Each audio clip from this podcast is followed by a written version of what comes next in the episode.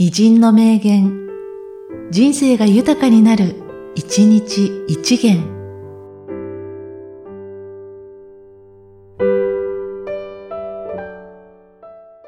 12月7日、佐野常民。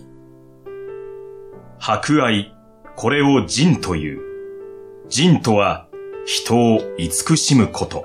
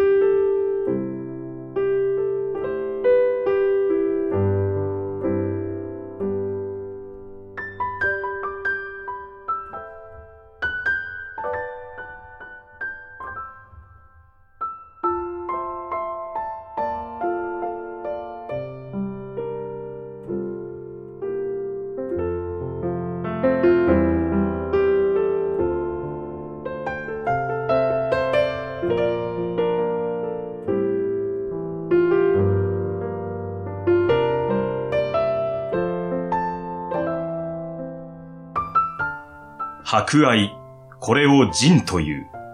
仁とは、人を慈しむこと。